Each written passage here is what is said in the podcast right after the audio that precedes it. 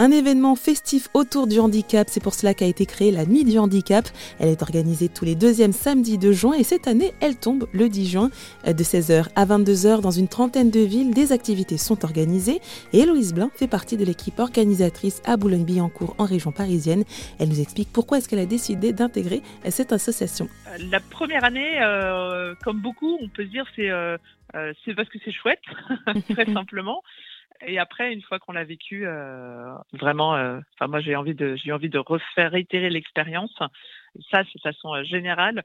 Plus personnellement, j'ai toujours été sensible à la question du handicap.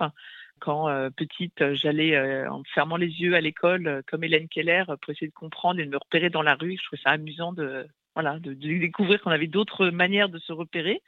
Et, ou étudiante, j'ai eu envie d'apprendre la langue des signes pour mieux décoder la communication non verbale. Mais pour autant, j'étais pas du tout concernée par le handicap, ni directement ni indirectement.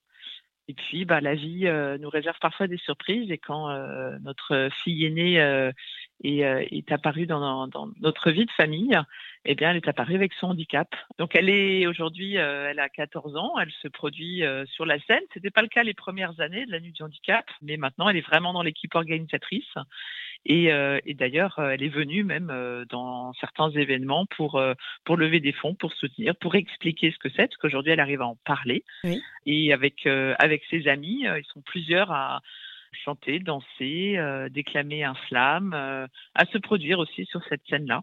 Et après, le handicap est venu me rejoindre aussi à un titre plus personnel, familial, avec des maladies invisibles ou bah, des parents aussi qui évoluent et qui peuvent être touchés par le handicap à un moment donné. Parce que le handicap peut être euh, ponctuel, hein, ça peut Mhm. être euh, durer quelques mois, quelques années, ou ça peut être toute la vie aussi. Pour plus d'informations sur ce sujet, rendez-vous sur rzn.fr.